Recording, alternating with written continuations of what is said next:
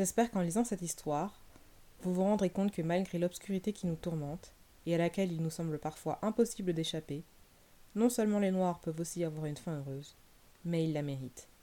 Nous la méritons. Coucou, c'est moi, grande lectrice.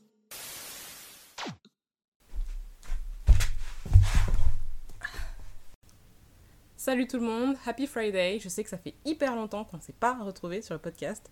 Donc aujourd'hui, je vous reviens pour vous parler euh, en toute tranquillité d'une petite chronique d'un livre que j'ai lu très récemment. Et il s'agit de L'As de pique de Farida Abike Imiyide qui a été traduit euh, tout récemment à je ne sais même plus quelle euh, édition.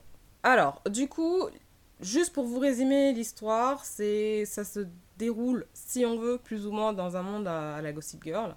Donc c'est deux lycéens euh, qui se voient harcelés du jour au lendemain par un mystérieux inconnu qui envoie des textos à tout l'établissement et qui révèle leurs secrets les plus intimes. Donc comme eux, leur scolarité, leur réputation est en jeu, vu qu'ils veulent intégrer les facs les plus prestigieuses d'Amérique. Ils vont tenter de découvrir qui se cache derrière ce mystérieux As qui signe tous ces textos euh, As et qui leur pourrit la vie depuis leur rentrée en terminale. Alors, je vous spoil pas, mais euh, ce qu'ils vont finir par découvrir est en fait bien plus gros et plus horrible que ce qu'ils avaient imaginé. Je pose ça là. J'ai donc le plaisir, chers auditeurs et chères auditrices, de vous présenter aujourd'hui Devon et Shiamaka, qui sont les deux personnages principaux, et qui, n'ont absolument rien en commun. Mais vraiment rien en commun. Le seul truc qu'ils ont en commun, c'est qu'ils sont noirs et qu'ils vont tous les deux dans le même lycée de Bourges. C'est tout. Du coup, un rapide portrait. Shiamaka, elle, elle est italo-nigérienne. Elle est riche et c'est la fille la plus populaire du lycée. Et lui, il est afro-américain, il vit dans les quartiers pauvres et son père euh, est en prison. Au niveau des joueurs, ou plutôt au niveau des personnages principaux, il représente littéralement le valet et la reine. Elle, elle est riche, elle est issue des quartiers riches, elle est hautaine comme n'importe quel gosse de riche et elle sait jouer euh, ses meilleures cartes. Elle a tout ce qu'elle désire dans la vie. Sauf que au fur et à mesure qu'on avance dans le livre, elle va finir par réaliser que malgré sa richesse et ses performances scolaires, qui sont plus qu'excellentes, hein, il faut le dire, elle sera toujours vue comme la noire de service. Et lui, il est plus euh, calme, plus réservé plus introverti, euh, à tel point que parfois j'ai vraiment eu envie de lui mettre des claques. Il reste stoïque quand on lui parle, il dit rien. Parfois j'avais juste envie de lui dire, mec, pitié, réagis, dis quelque chose, fais quelque chose, et en plus, il est bête, des fois, franchement, il faut dire ce qui est. Devon, si tu as un plan, inutile d'avertir la terre entière que tu as un plan, garde-le pour toi. voilà. Mais je l'ai quand même beaucoup apprécié en tant que personnage parce que je l'ai trouvé intéressant et notamment au niveau de ses émotions, de ses émotions euh, masculines.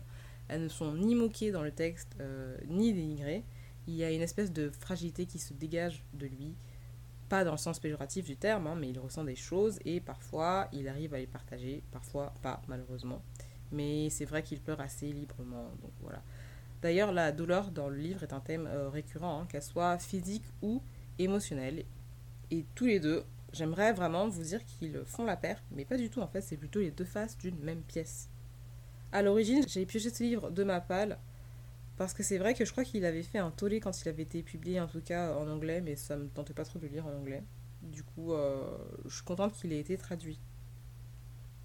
Mais je l'ai choisi euh, principalement à cause de l'univers dans lequel on évolue, parce que ça me faisait un peu penser à un univers à la Gossip Girl, avec euh, des gosses de riches, une jeunesse dorée et aussi beaucoup de drama. Et c'est vrai que le livre commence comme ça avec genre 100% que euh, du drama. Par contre, au fur et à mesure qu'on avance dans le livre, c'est vrai que la tension elle devient un peu plus dense et un peu plus profonde. Et pas uniquement à cause des secrets qui sont révélés et qui deviennent de plus en plus énormes, parce que rappelez-vous que eux leur but c'est d'intégrer les plus grandes facs. Donc ils peuvent ni péter les plombs, ils doivent en fait continuer de se tenir à carreau pour pouvoir accéder à ces grandes facs, mais en même temps, ils sont pas à l'aise au lycée, il y a tout le monde qui murmure contre eux, ils savent pas quand est-ce qu'il y a un nouveau truc qui va sortir, et d'ailleurs, je trouve que c'était ce qui était bien amené, la tension était bien amenée, euh, justement, simplement avec euh, les notifications du téléphone, parce que les notifications du téléphone, ça reste très mystérieux. ces notifications, ces messages sont envoyés à l'intégralité de l'établissement. Donc, je sais même pas si les profs sont au courant. en tant que tel, techniquement, mais en tout cas, tous les lycéens euh, le sont. Et ils reçoivent en fait ces notifications-là. Donc en fait, à chaque fois que eux, ils entendent un téléphone sonner, ils ne savent pas si c'est encore un truc qui va sortir sur eux, et c'est les deux seuls élèves de tout l'établissement qui sont euh, visés, soit ils savent pas si c'est juste euh, une sonnerie de téléphone euh, normale et lambda. Honnêtement, je trouve qu'ils ont mis un peu beaucoup de temps à réagir et à se dire bon quand même, on est les deux noirs du lycée, on est les deux seules personnes qui se font harceler, il y a peut-être Anguille sous et en plus ils vont essayer de découvrir qui, qui se cache derrière ce mystérieux as, hein, qui signe ses messages à la fin par as.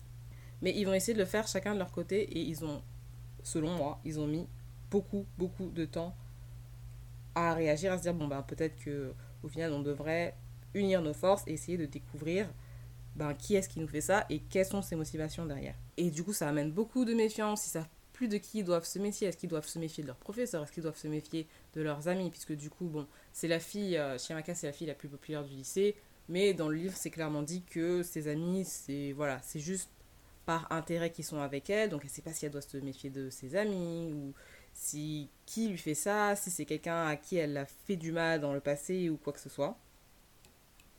Et du coup, j'ai trouvé qu'on avait une belle évolution, moi, dans le livre, que ce soit par rapport au personnage, euh, mais aussi par rapport à la gradation euh, de l'angoisse et aussi, surtout, à la chute finale, quand on découvre qui est As et pourquoi euh, il fait ça. Et chose que je tiens à vous dire, c'est que j'ai beaucoup aimé la mise en scène. Alors, c'est vrai que la tension plus vous avancez, plus elle va être lourde.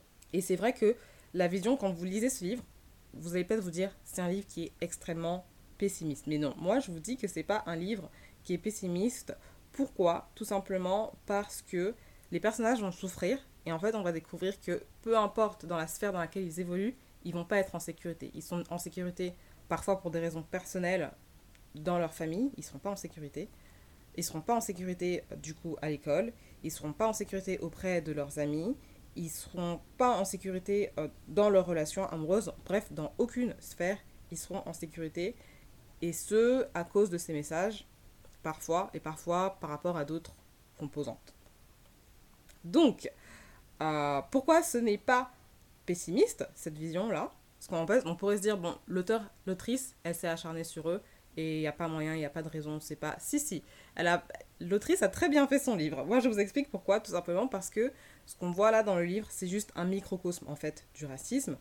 Et euh, il a été construit comme tel pour qu'en fait on puisse se rendre compte que pour s'en sortir en fait nos deux héros ils vont devoir choisir leur carte mais en fait c'est comme si la pioche à la base à l'origine a été truquée et donc peu importe la carte qu'ils vont choisir ils ont finalement très peu d'atouts leur main, elle va rester pauvre et ça va être très très difficile pour eux de s'en sortir, même s'ils ils démarrent comme Shimaka avec les meilleures bases au monde. Et tout ça simplement à cause de la couleur de leur peau. Donc, comme vous l'aurez compris, en fait, ce livre va parler euh, de racisme. Moi, je vous le recommande. Franchement, j'ai passé un super bon moment. J'ai vraiment eu du mal à le déposer. Euh, j'ai tourné, tourné les pages jusqu'à le terminer. C'est très simple à lire. Ça reste du young adulte, hein, donc c'est très simple à lire. Euh, c'est un très bon thriller aussi. Je n'ai pas trouvé ça enfantin. Ça faisait des siècles que j'en avais pas lu. Et je suis contente d'avoir lu celui-là en fait. Et euh, aussi, je suis très contente de voir qu'il y a de nouveaux auteurs qui peuvent s'illustrer dans, ce genre. C'est vrai que c'est pas un genre très, très prisé, j'ai l'impression. Et surtout, j'ai trouvé que l'allégorie du racisme était en fait super bien faite au final. Voilà. C'est pas parce que vous ne le voyez pas que ça veut dire que vous n'en êtes pas victime, les amis. Du coup, voilà, on arrive à la fin de cet épisode. Et j'espère vous avoir convaincu de le lire, de lire ce roman. Je vais très rapidement, euh, si jamais c'est pas le cas, je vais très rapidement vous lister les mots-clés. Peut-être que ça vous donnera une idée un peu plus concise du livre. Et donc, les mots-clés sont société secrète, eugénisme social, racisme, adolescent et jeunesse dorée. Joker, avant de vous quitter, l'autrice précise qu'elle a écrit L'As de pique à une période très sombre de sa vie elle, elle a toujours vécu au Royaume-Uni, mais dans des quartiers euh, à majorité noire. Et une fois qu'elle a voulu s'inscrire euh, dans le supérieur pour aller à l'université, c'est là qu'on lui a fait comprendre qu'elle était noire, qu'elle n'était pas comme les autres. Et c'est aussi à ce moment-là qu'elle a pris conscience du système dans lequel elle évolue depuis sa naissance. Donc c'est ça qui lui a donné l'idée du livre. La chute finale, vraiment, lisez ce livre parce que la chute finale, vous n'allez pas, vous pas en revenir. J'ai beaucoup, beaucoup aimé. J'espère que vous avez apprécié cet épisode. En tout cas, euh, moi j'ai apprécié euh, vous parler de ce livre et j'ai apprécié lire ce livre. J'espère qu'on pourra se revoir bientôt sur le podcast. Je vous dis à tout bientôt en attendant la prochaine fois. Ciao ciao